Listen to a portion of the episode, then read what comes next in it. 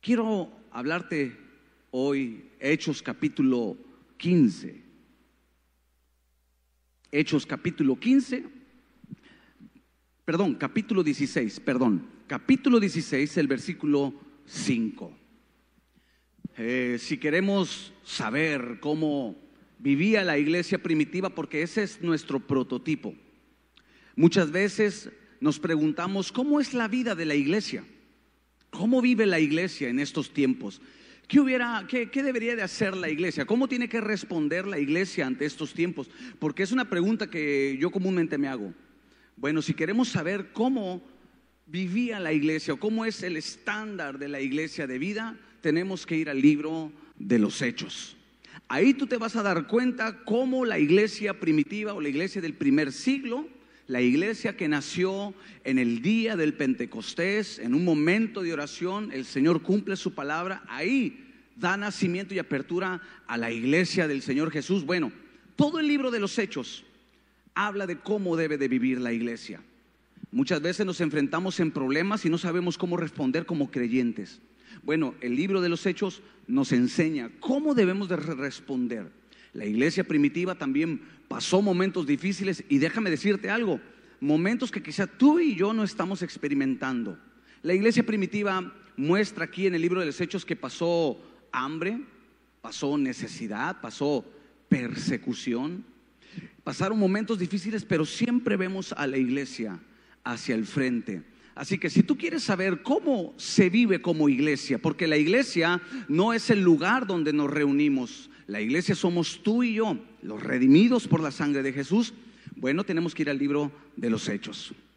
Y sabes, dice en el versículo 5, capítulo 16, versículo 5, así que lo puedas buscar ahí en la Biblia, y dice, así que las iglesias eran confirmadas en la fe y aumentaban en número cada día. Padre, gracias por tu palabra. Enséñanos, Señor, a través de ella, cómo debemos de vivir como iglesia, cómo debemos de caminar como iglesia, Señor, y que este mensaje pueda llegar a los corazones de tu pueblo, Señor. Y después de este mensaje, Señor, la iglesia nunca más vuelva a ser la misma, sino que caminemos, Señor, como tú quieres, Señor, mostrando tu gloria trayendo lo sobrenatural de tu reino. Gracias en el nombre de Jesús. Amén y amén. Mira qué interesante, amada iglesia. Dice que las iglesias, ¿por qué habla de las iglesias en plural? Porque en los tiempos de los libros de los hechos no era como hoy en día, que, tenemos un espacio donde podemos congregarnos. Las iglesias se congregaban en casas.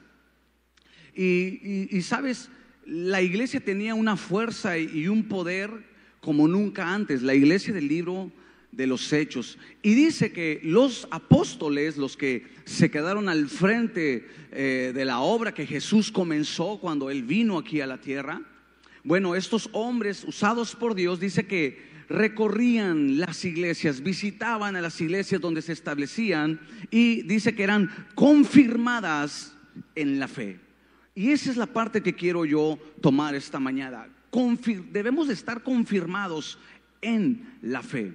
La fe es importante para nosotros, lo hemos estado hablando en estos 15 días, la importancia de la fe. La iglesia era confirmada en la fe. Por eso desde el libro de los Hechos, capítulo 2 en adelante, vemos a la iglesia obrar milagros, vemos a la iglesia obrar señales.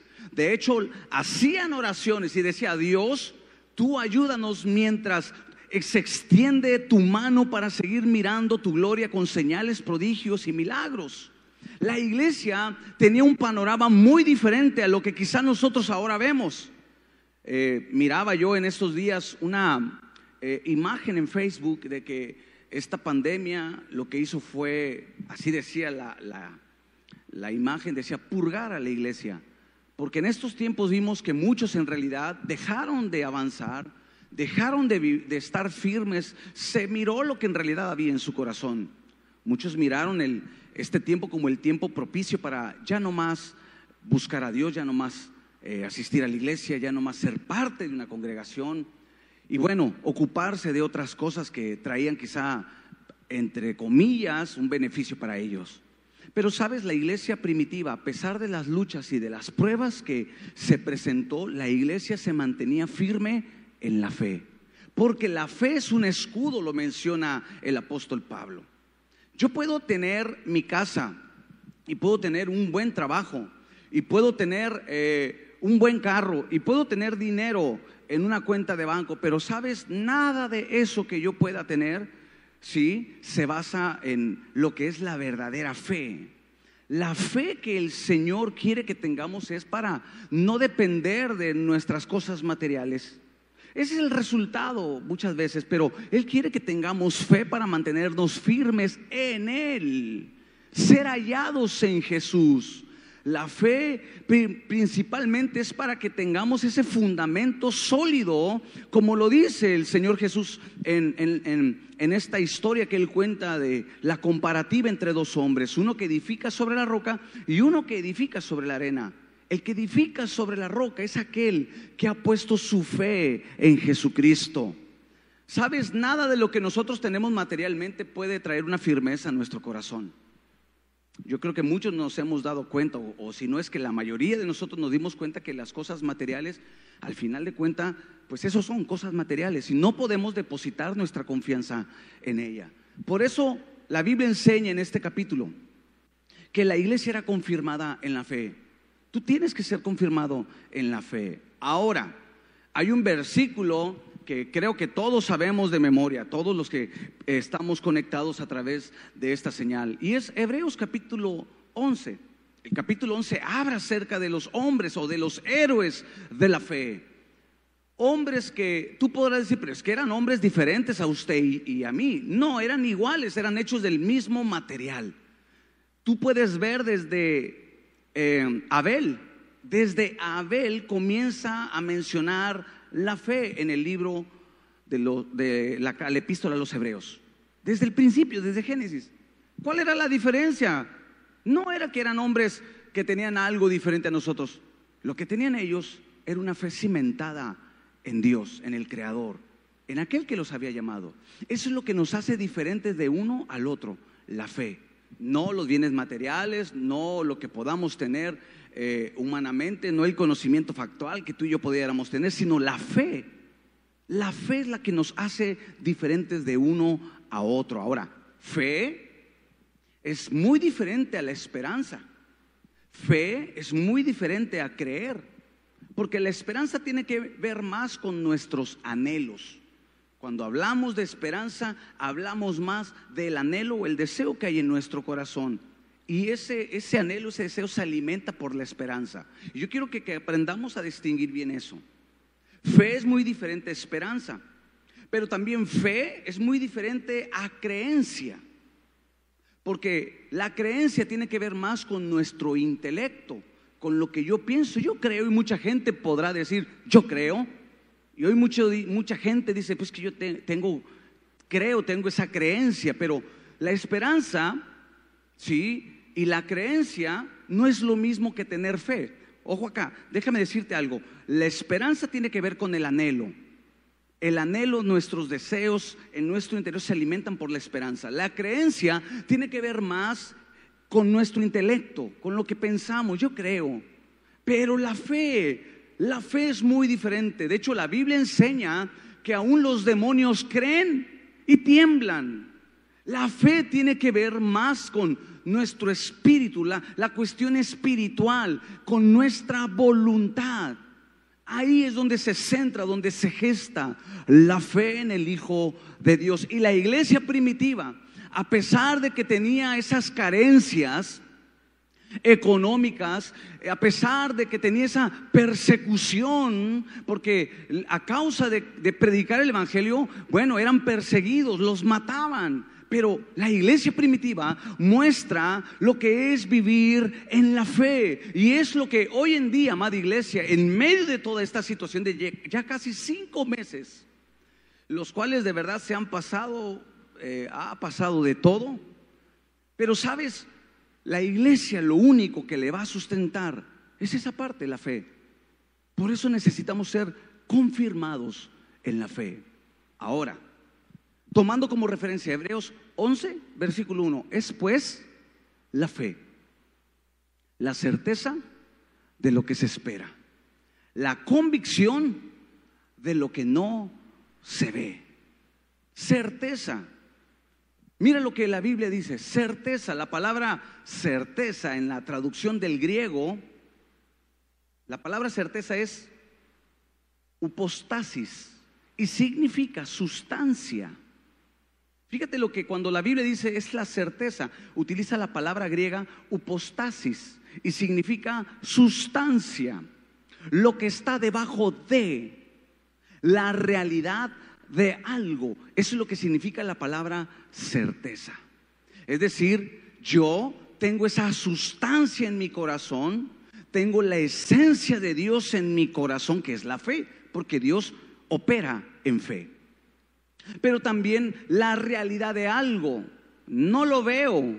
Muchas de las cosas que nosotros oramos no las, no las vemos quizá, pero por la fe, dice la Biblia que Moisés, por la fe, en el libro a los hebreos o la epístola a los hebreos, que por la fe miró la tierra prometida, la abrazó. Eso es lo que hace la certeza. Llamar las cosas que no son como si fuesen. Y eso se gesta en el espíritu. Porque ya hablamos que la fe no es andar por vista, entonces, hablamos de una fe, es, hablar de una vista espiritual, de algo, de algo que percibimos espiritualmente, de algo que se gesta en nuestro espíritu. Certeza. Ahora, también es convicción. Así lo enseña. Es certeza, es sustancia, la realidad de algo, pero también es convicción de lo que no se ve. La palabra convicción, o sea, a los que les gusta anotar, la palabra convicción viene del griego elencos. Y la palabra elencos significa demostración.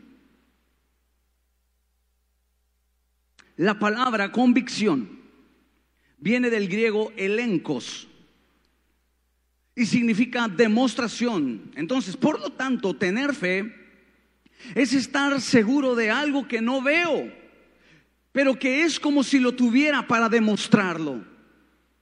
Quizá se escucha como un juego de palabras, pero fe es yo tomar algo que no veo, pero por fe lo demuestro como si ya lo tuviera. Eso es fe. Y obviamente la fe muchas veces va a tener ese conflicto, ese choque con nuestra mente, con lo natural, eh, va a tener ese choque con nuestro sentido común. No es hablar de una, una fe ciega, suéltate y hay, no, no, no, no. Es una fe también que está, e, es razonable por la palabra. Pero muchas veces al no tener ese sustento de la palabra, porque la fe se sustenta de la palabra, no puede ir separado. No puedo decir yo tengo fe y no voy a la palabra, no conozco la palabra. De hecho, déjame decirte algo. La base de nuestra fe e, es esa clase de fe que se ¿cómo? Déjame encontrar las palabras. Es esa clase de fe que se basa en la información que tenemos. La fe o la base de nuestra fe tiene que ver mucho con la información que nosotros tenemos. Ejemplo, cuando alguien lo van a operar, tiene fe de que va a salir bien. Porque sabe en su información, sabe que el doctor está preparado que el doctor tiene la capacidad y que ahí donde va a entrar el quirófano, ahí van a tener los recursos necesarios para operarle. Por eso está seguro. La fe es algo parecido a eso. A que yo tengo una información de la palabra. Porque la fe viene por el oír. Por el oír la palabra. Entonces yo tengo una información de la palabra. Yo leo la palabra, yo voy a la palabra. Esa palabra me da la información que alimenta mi fe. La fe es por el oír la palabra de Dios. Entonces, ¿qué pasa cuando yo no alimento mi fe? Hablábamos en estos días, mi esposa y yo, ¿por qué muchos no se congregan? Eh, no tienen tiempo, no pueden hacerlo entre semana, que es donde se nos permite congregarnos. ¿Por qué? Bueno, ¿Por qué? Porque a veces se permite que, todo lo externo nos agobie y nos envuelve en una burbuja que, nos absorba. Y cuando sucede eso, lamentablemente se descuida la palabra porque vivimos a prisa. Vivimos en un estilo de vida donde todo es a prisa. Te levantas temprano y andas tu día a día y te llega la noche y no y, hace falta horas para, para completar a veces nuestras actividades. Pero el problema es este. La problemática es esta, que en medio de estos tiempos donde, donde vivimos tan a prisa y donde Faraón ¿verdad? Porque eso es lo que vemos, donde Faraón ha cargado la mano de trabajo a muchos, sí, como lo hizo en el Éxodo, lo está haciendo igual ahorita, ¿sí? El problema es que muchos descuidan la fuente que es la palabra de Dios. Porque esta es la fuente donde mi fe se documenta. Escucha lo que te estoy diciendo. Mi fe, no estoy hablando de mi intelecto, Estoy no estoy hablando de mi razonamiento, no estoy hablando de mi alma, estoy hablando de mi fe, la que se gesta en el espíritu.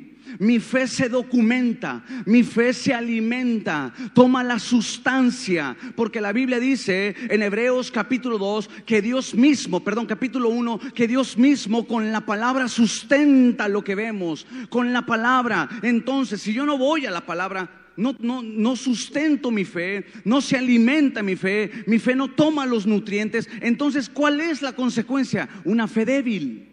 Porque hay tipos de fe. Fe débil Romanos capítulo 4 dice, y Abraham no se debilitó en la fe. Quiere decir que uno puede estar expuesto a debilitarse en la fe. ¿Cuándo? Cuando uno no se apropia de la palabra, cuando uno no bebe de la palabra, la fe se puede debilitar. Y una fe débil puede llegar al grado de, de ser una fe enferma, de enfermarse.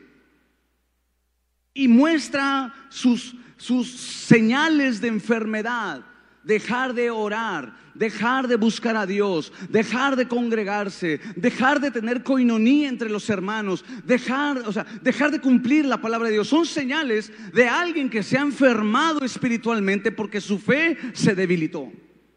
Por eso la Biblia dice, Romanos capítulo 4, y Abraham no se debilitó en la fe, sino que se fortaleció dando gloria a Dios. Mira, una de las maneras en que podemos fortalecernos es acercarnos a Él y darle la gloria a Él Ojo, ¿por qué? Porque cuando tú le das la gloria a Dios es porque estás centrando tu mirada en Él. Alguien que está mirando a Dios le va a dar el reconocimiento. Alguien que está descuidado de las cosas de Dios, bueno, le va a dar más, eh, eh, se va a señalar o se va a apuntar más hacia lo que está mirando.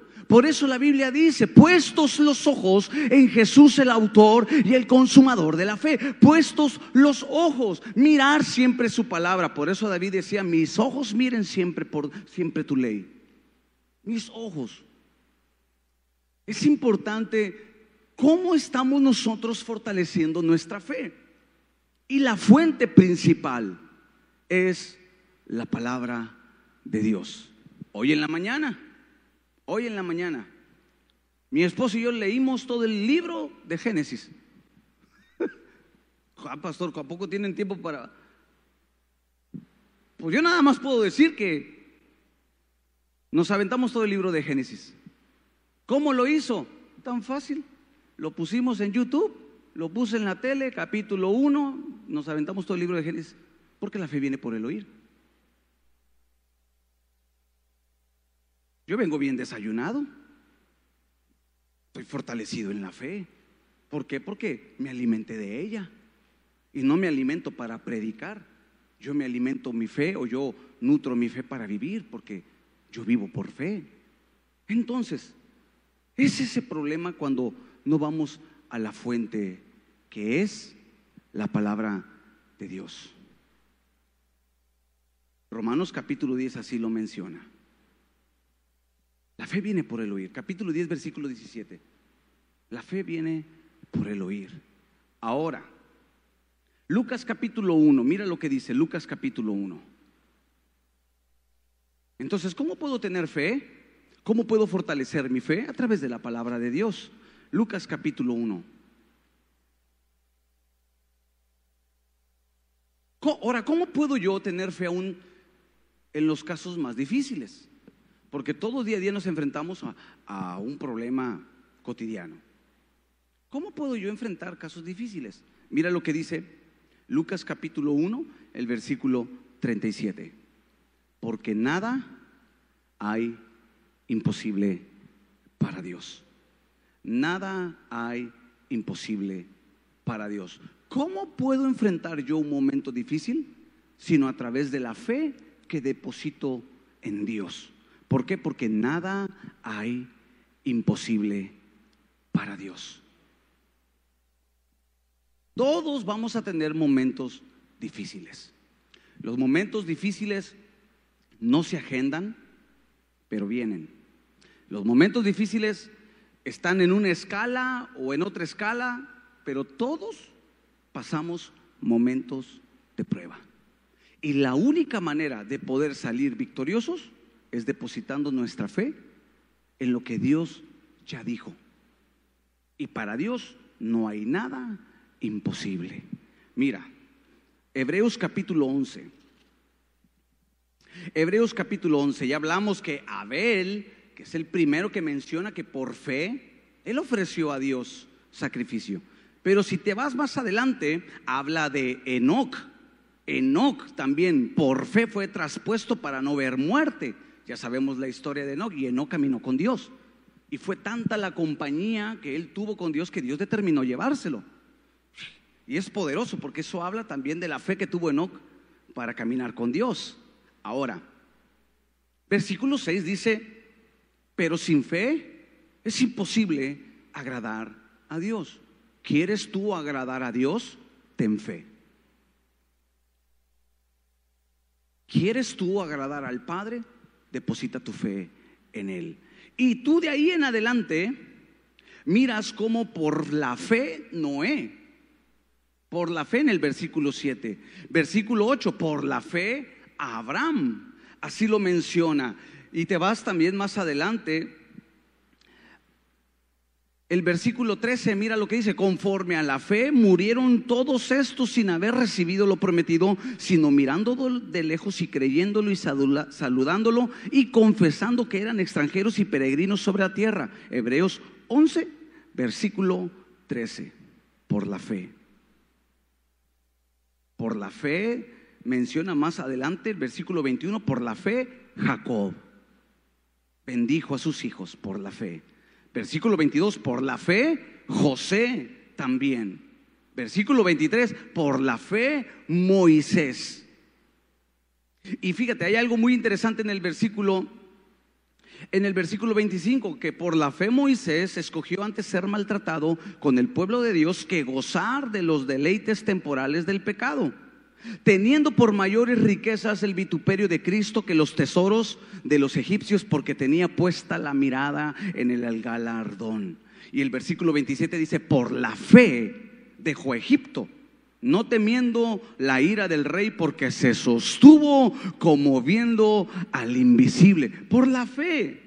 Y tú puedes mirar que por la fe pasaron el mar rojo. Por la fe dice que Josué en, el libro de Josué, versículo 30, por la fe cayeron los muros de Jericó después de rodearlos siete días. Por fe, y podemos seguir la lista de Hebreos capítulo 11. Por la fe. Ahora, yo meditaba en estos días cómo la fe opera a veces y, y es locura. Porque es locura nosotros lo que creemos, ¿no?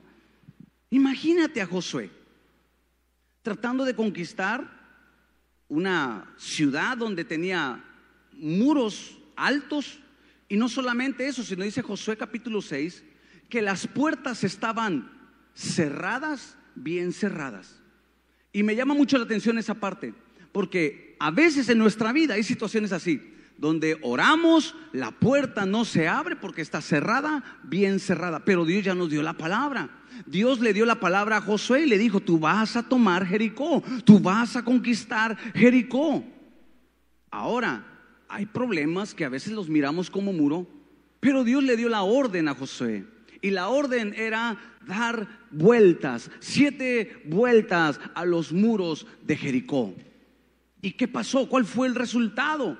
Que cuando sonaron las trompetas, que cuando soltaron los cántaros, dice la escritura que cayeron los muros. Quizá para nuestra lógica, pues yo he visto programas en Discovery Channel donde tratan de, dar eh, una conclusión del por qué cayeron los muros de Jericó, porque hay evidencias de los muros de Jericó. Hay evidencias y Discovery Channel que se encarga de hacer todo ese tipo de, de documentales muy interesantes, ellos creen y en sus conclusiones, ¿verdad?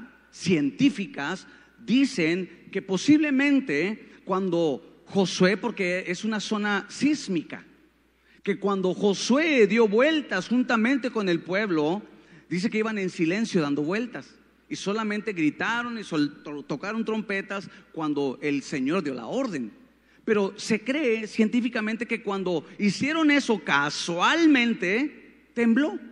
Y fue un temblor tan fuerte que hicieron que se cayeran los muros de Jericó.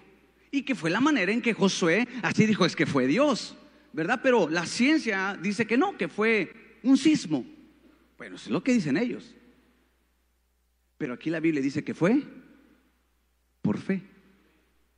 La Biblia dice que fue por fe. Y cualquier muro que pueda estar muy grande, nosotros por fe podemos tener la conquista y la victoria. Pero ahí tiene que ver mucho la mentalidad. Tiene que ver mucho nuestra forma de pensar. ¿Qué concepto tenemos nosotros de, la fe y cómo nos, nosotros tomamos la palabra? Y dice, por fe, ahí lo menciona, por la fe ellos tuvieron la victoria. El versículo 30, por la fe cayeron los muros de Jericó. Ahora, imagínate que Dios te diga, haz algo, tienes que hacer esto, y, tú dices, pero está fuera de sí. Creo que es algo loco la idea que Dios pone. Imagínate a José dando siete vueltas. No falta aquel, ¿verdad?, que se te acerca o que está de espectador, porque la fe no te deja como espectador. La fe te lleva a obrar. La fe te lleva a hacer algo. ¿Sí? Yo he aprendido que cuando yo opero en la fe no digo, yo hago. Es muy diferente. Cuando alguien opera en la fe, no dice, sino hace. Y eso es interesante. Entonces, Jericó estaba fortalecida, pero Josué había creído y no dijo, sino hizo. ¿Eh? Y no falta el que está de espectador. Imagínate, hubiera dicho, ¿qué, o sea, ¿qué, ¿qué, está haciendo Josué? Está loco lo que está haciendo ahorita. Y la gente no lo va a comprender. Pero el que tiene fe ha creído en lo que Dios le ha dicho. Y eso fue lo que Dios honró en José. ¿Qué Dios te ha dicho? Hazlo.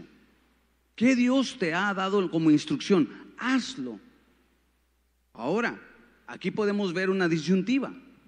¿Cuál es? Cuando en vez de hacer como Dios dice, hacemos como nosotros creemos. Ese también podría ser un problema. Cuando Dios te dice, haz esto, confía. Por ejemplo, Dios, empezando esta, este periodo que tenemos, Dios me dijo, dile a la iglesia, va a haber alimento en mi casa. ¿Recuerdan? Cuando hablábamos y va a haber alimento en casa, va a haber alimento en casa. Solamente es una palabra que tenemos que tomar por fe. Pero ¿cuántos no dejaron de creer la palabra y comenzaron a creer mejor en sus propios recursos? Y cuando tú operas en tus propios recursos, bueno, vas a tener tus propios resultados.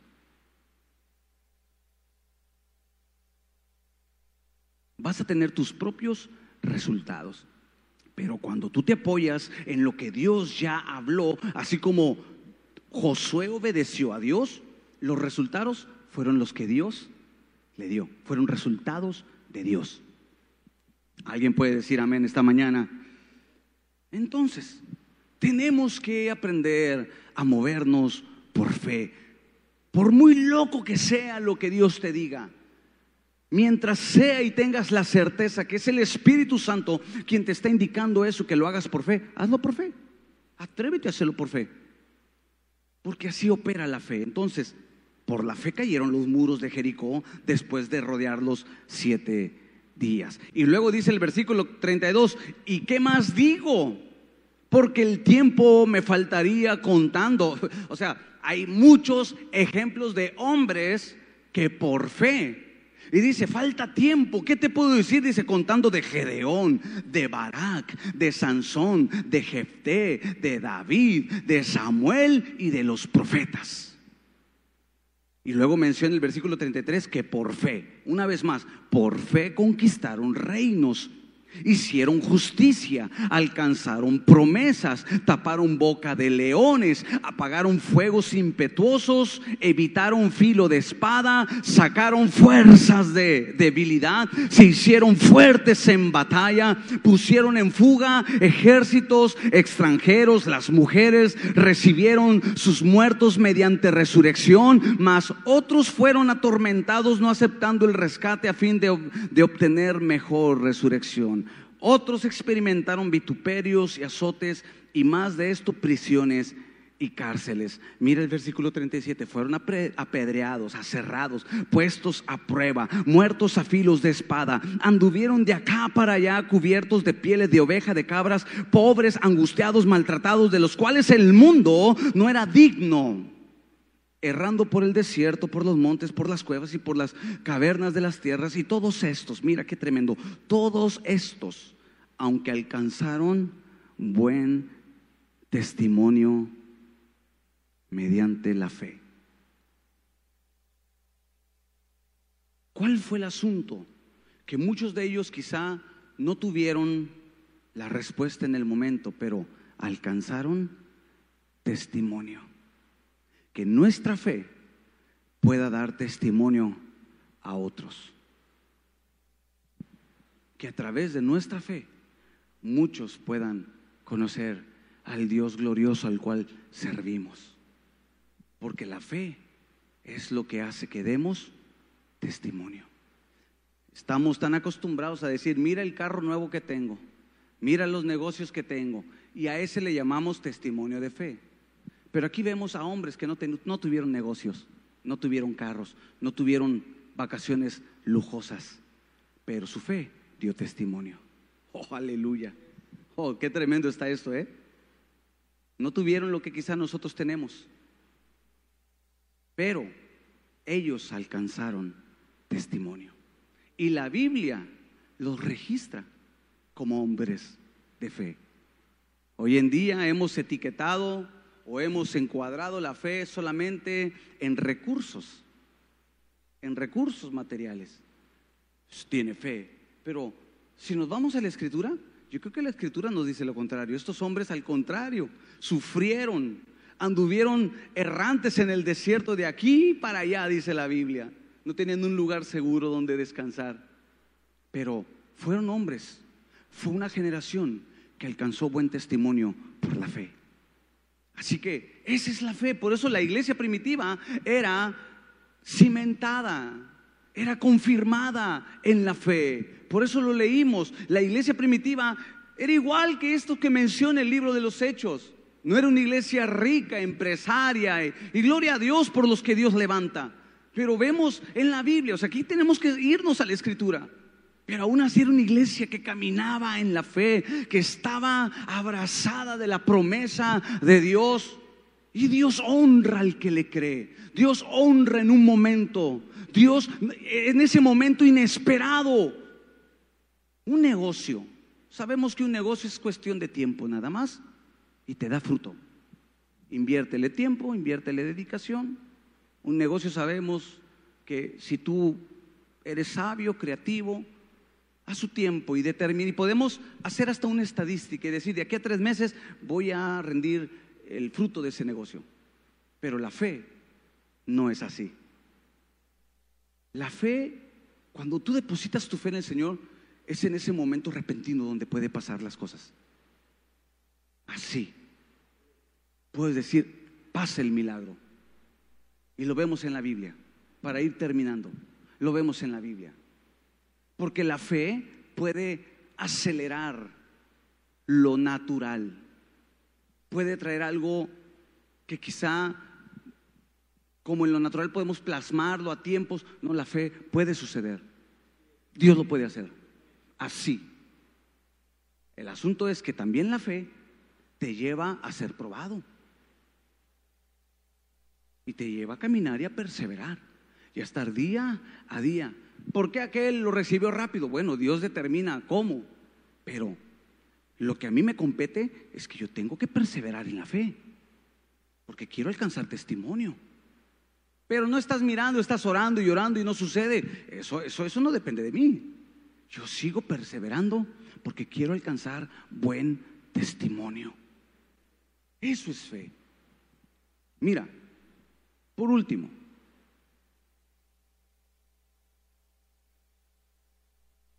Mateo capítulo 8. Mateo capítulo 8, por último.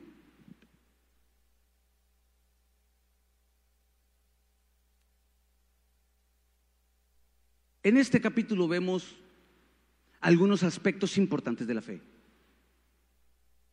El primero, aquí, ahí en tu Biblia, Mateo capítulo 8, en, en la cintilla de arriba dice Jesús sana un leproso.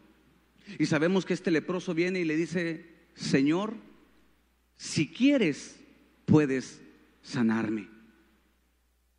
Viene en la escritura, lo puedes corroborar tú mismo. Y Jesús le dice, quiero, sé sano. ¿Qué aspecto importante veo en la fe aquí? La fe opera cuando nosotros reconocemos primero el señorío de Jesús. En el versículo 2 dice que se postra ante él diciendo, Señor. Lo primero que hace que este hombre reconozca en Jesús es su señorío. Y la palabra Señor tiene que ver con el ser amo, el ser el dueño total y absoluto de todo. Es la palabra curios en el griego. Y la Biblia dice que Él es el Señor de señores. Otros quizá lo pudieron ver como el hijo de David, como quizá el ciego Bartimeo, que gritaba, Hijo de David, ten misericordia de mí. Así lo miró. Otros llegaron y le decían, Maestro. Hincándose reconocían que él era un maestro de la palabra, maestro. Pero este leproso, este hombre, logró tocar por fe esa parte que muchos quizá batallan porque lo podemos ver como el proveedor, lo podemos ver a Jesús como el sanador, lo podemos ver como cualquier nombre que, que tú le puedas conocer. Pero este leproso lo miró y dijo, Él es el Señor. Reconocer el señorío, nuestra fe está muy ligada en el reconocimiento de quién es Dios y Él es el Señor. Él tiene poder porque Él es el Señor, Él es el amo. Los cielos cuentan su gloria, el firmamento anuncia la obra de sus manos, porque Él es el Señor. El Señor tiene que ver con eso, con el ser el amo. Y eso fue lo que provocó que Jesús anulara el limitante. ¿Dónde puedo ver el limitante? El leproso una vez que le reconoce, porque si tú vas a la escritura, nosotros no somos salvos por reconocer a Jesús como Salvador. La evidencia, ah, aquí, aquí me voy a meter en algo muy interesante. La evidencia principal de alguien que es salvo no es reconocer que Él es Salvador, no es hacer la oración de fe. La señal principal de alguien que es salvo es el que ha reconocido el señorío de Jesús. Porque si confesar es con tu boca que Jesús es tu sanador, no lo dice así. Dice que Jesús es el Señor.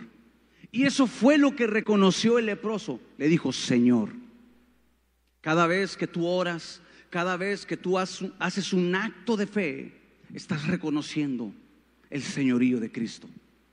Que Él está por encima de todo. Él está sobre todo y en todos, así lo menciona la Biblia. Señor. Y entonces, ojo acá, cuando tú reconoces el señorío de Cristo, Cristo mismo quita el limitante. ¿Cuál era el limitante del, leproso? ¿La enfermedad? No. Lo puedes ver ahí en la Biblia. Dice, Señor, si quieres. Y Jesús le dice, yo quito el sí y dejo el quiero. ¿Por qué? Porque quizá para el leproso era una opción, a ver si él quiere, una opción, no. Y dice el Señor, no, te quiero sanar. El limitante, el Señor lo quita. ¿Pero por qué? Por el reconocimiento del señorío. Debemos nosotros de reconocer el señorío de Jesús y Él se va a encargar de quitar todo limitante, todo estorbo y vamos a recibir el milagro, la sanidad, lo que hemos estado orando. Segundo ejemplo o segundo aspecto en la fe, para terminar. El siguiente es en el, en el versículo 5. Jesús sana, dice la Biblia, al siervo del centurión. Llega el centurión y le dice, yo tengo un enfermo en casa, Señor, pero Jesús al verle le dice, ok, déjame ir contigo y, todos quisiéramos eso, transpórtate un poquito a esa, escena. Tú vas con Jesús, Señor, yo tengo un enfermo y que Jesús dijera, déjame entrar en tu casa. Yo te aseguro que no nada más le llevamos al enfermo, le llevamos a todos. ¿eh? Ahí viene el Señor, le traes hasta la suegra, le traes hasta el perrito, todo. Pero Jesús le dice, yo quiero ir. ¿Y el centurión qué dice? No es necesario que vayas aquí viene el, segundo aspecto importante en la fe. Solamente di la palabra y mi siervo sanará. Para este centurión no era importante que Jesús fuera. Lo importante era que la palabra saliera de su boca. Por eso le dice, no es necesario que vayas. Solamente di la palabra. Y después de ver eso, menciona algo importante. Jesús se maravilló. Algo tocó en el corazón de Jesús, porque pocas veces vemos que Jesús se maraville. Oh, que tú y yo podamos maravillar a nuestro Dios, que tú y yo podamos asombrar a nuestro Dios, pero por la fe. Él no se asombra a veces por, por, lo mucho que cantemos o lo virtuoso que seamos en un instrumento o por lo buen predicador que podamos ser o por no, él se asombra por la fe. Algo tocó en el corazón de nuestro Señor Jesús que se asombró, que se maravilló, lo menciona aquí en el versículo 10. Dice, ya el oírlo Jesús se maravilló y dijo a los que le seguían, de ciertos digo que ni aún en Israel, ni aún con los escogidos he hallado tanta fe. ¿Por qué? Porque el centurión no era judío, pero tenía fe. Y maravilló eso a Jesús. Y a través de eso, Jesús operó el milagro solamente con decir la palabra. Imagínate que tú estés en este momento pasando una situación difícil o que algún ser amado esté en un hospital o esté en un lugar más lejos que tú y que tú solamente puedes decir, Señor, por tu palabra recibe sanidad. Por tu palabra, Señor. Hay distancia, hay un límite, hay algo que, que no podemos nosotros al momento, pero yo creo que solamente con que diga la palabra, porque no solamente de pan vive el hombre, sino de la palabra que sale de la boca de Dios. Wow. Y el último aspecto, en el versículo 14, dice la Biblia que Jesús llega a casa de Pedro y vio a la suegra y estaba postrada en cama y me llama la atención que estaba con fiebre. Así como hoy en día una de, las, de los síntomas de la enfermedad que está agobiando es la, la fiebre. Y la suegra estaba enferma y dice la Biblia que Jesús tocó su mano. A unos, ¿verdad? Quitó limitantes, le dice quiero, a otro fue la palabra, pero aquí hubo el toque de Jesús. Lo tocó porque así es la fe. Puede suceder de una manera, puede suceder de otra manera.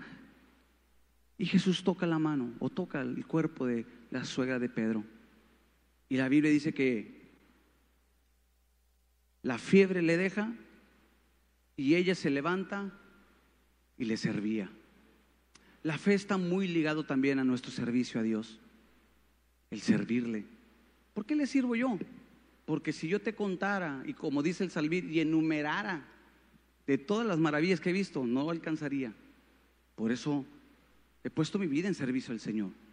Porque he visto que cuando el Señor ha respondido a mi señal de fe, eso es lo único que hace darme el margen para decir, yo te quiero servir, Señor. Quiero servirte porque sé que tú respaldas.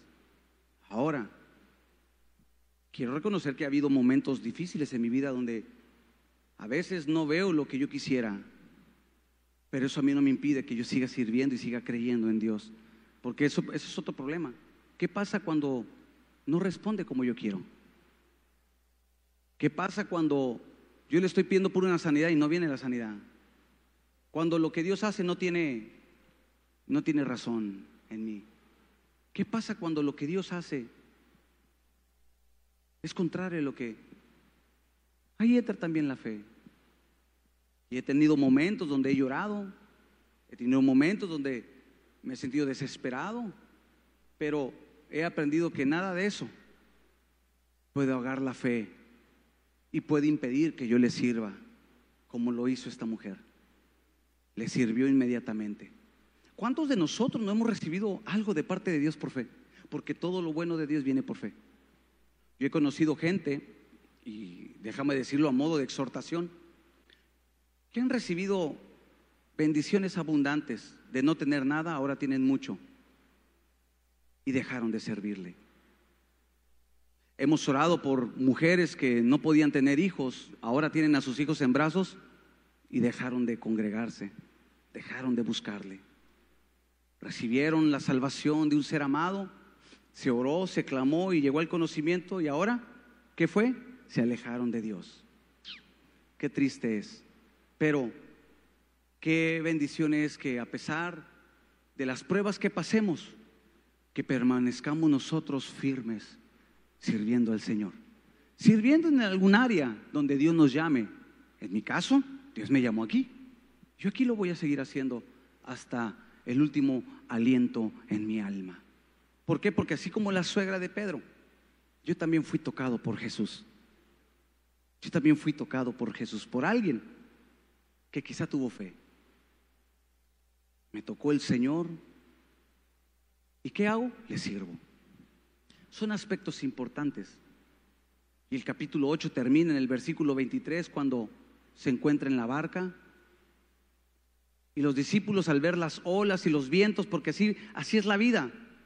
Nuestra barca va a haber momentos donde va a ser sacudida. Y tenemos que entenderlo así. No quisiéramos, quisiéramos que todo, todo fuera, todo fuera perfecto en nuestra vida.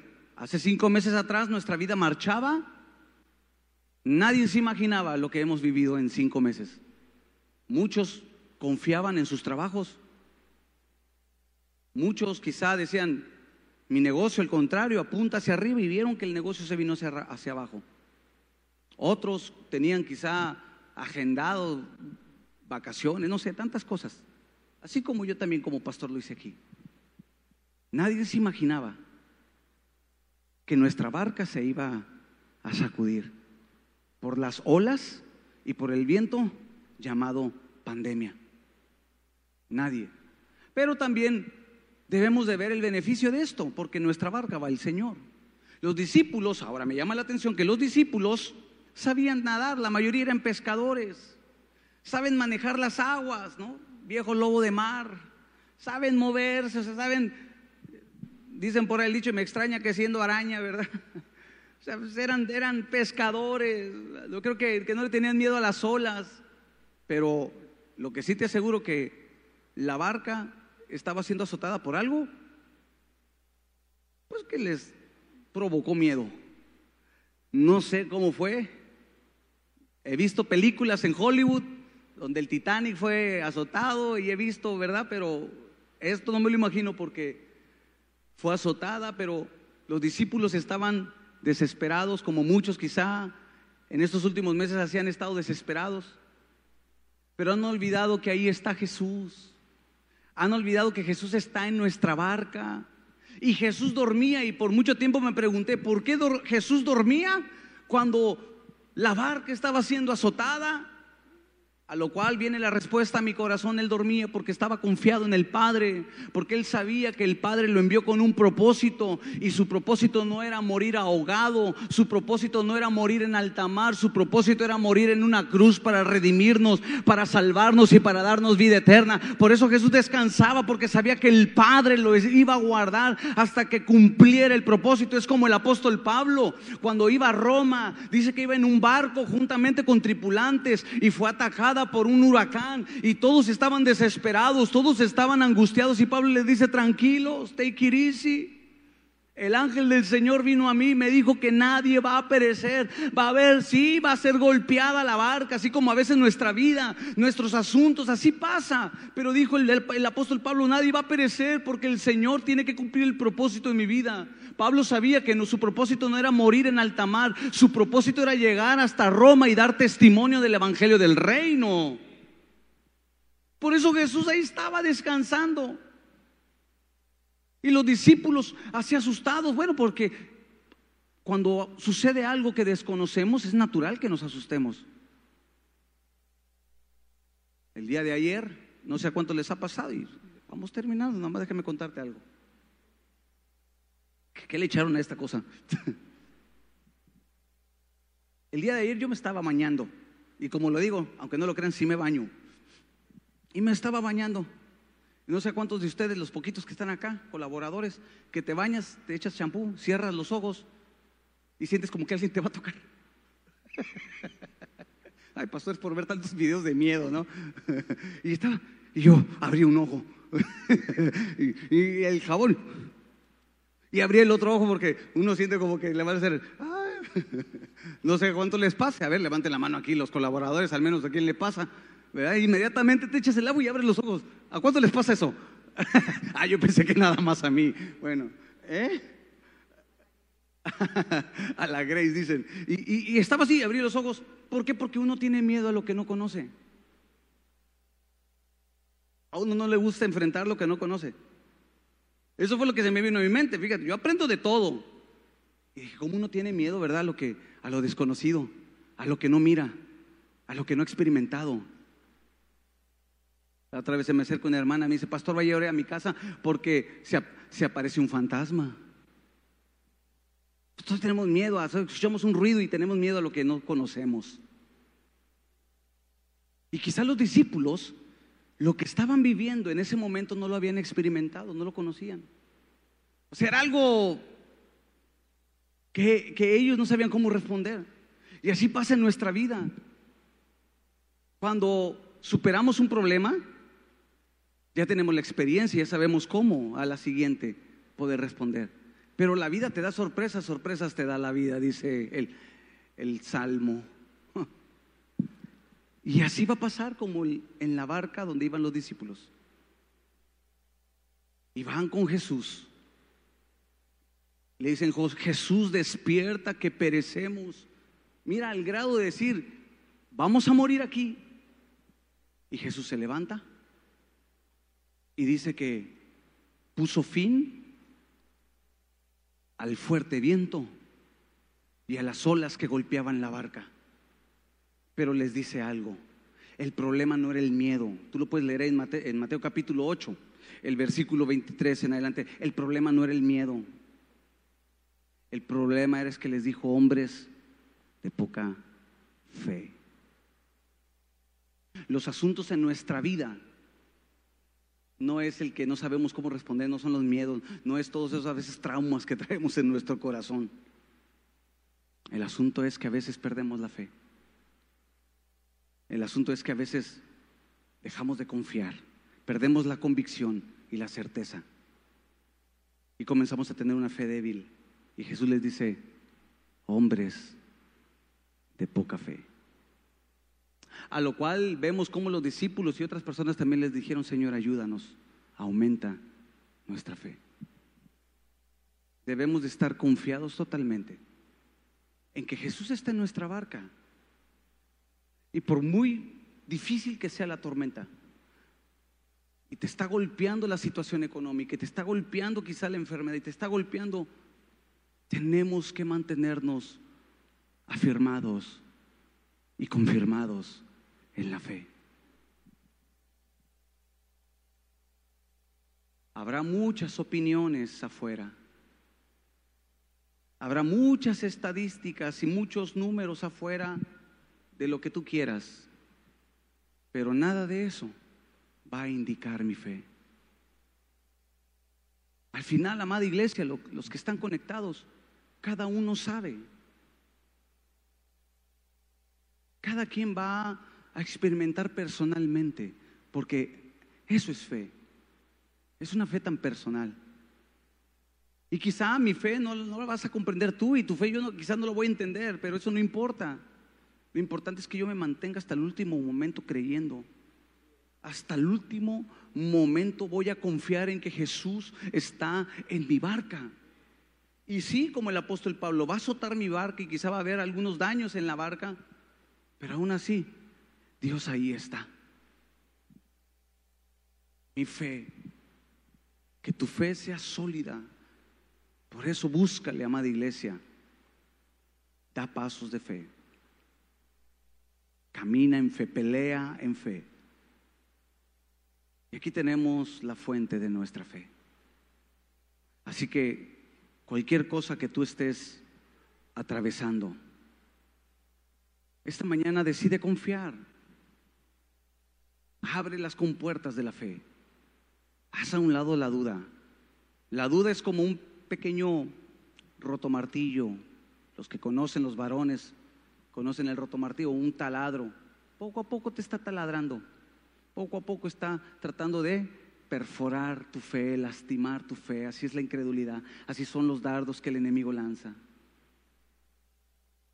El problema es cuando ya está debilitada, ya está dañada. Tenemos que volver a la fuente. Y la fuente es la palabra de Dios. La fuente es la palabra de Dios.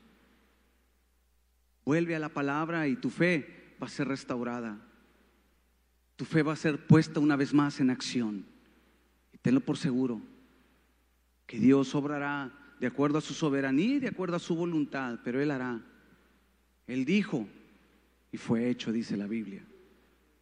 Así que voy a orar por ti, quizás estás pasando un momento difícil y te ha faltado la fe. Ha sido azotada tu barca y te ha faltado la fe. Hay limitantes como el leproso, pero hoy los vas a quitar. Quizá le vas a decir solamente como el centurión, di la palabra. Pero hay otros que necesitan hacer el acto de fe como lo hizo la suegra de Pedro.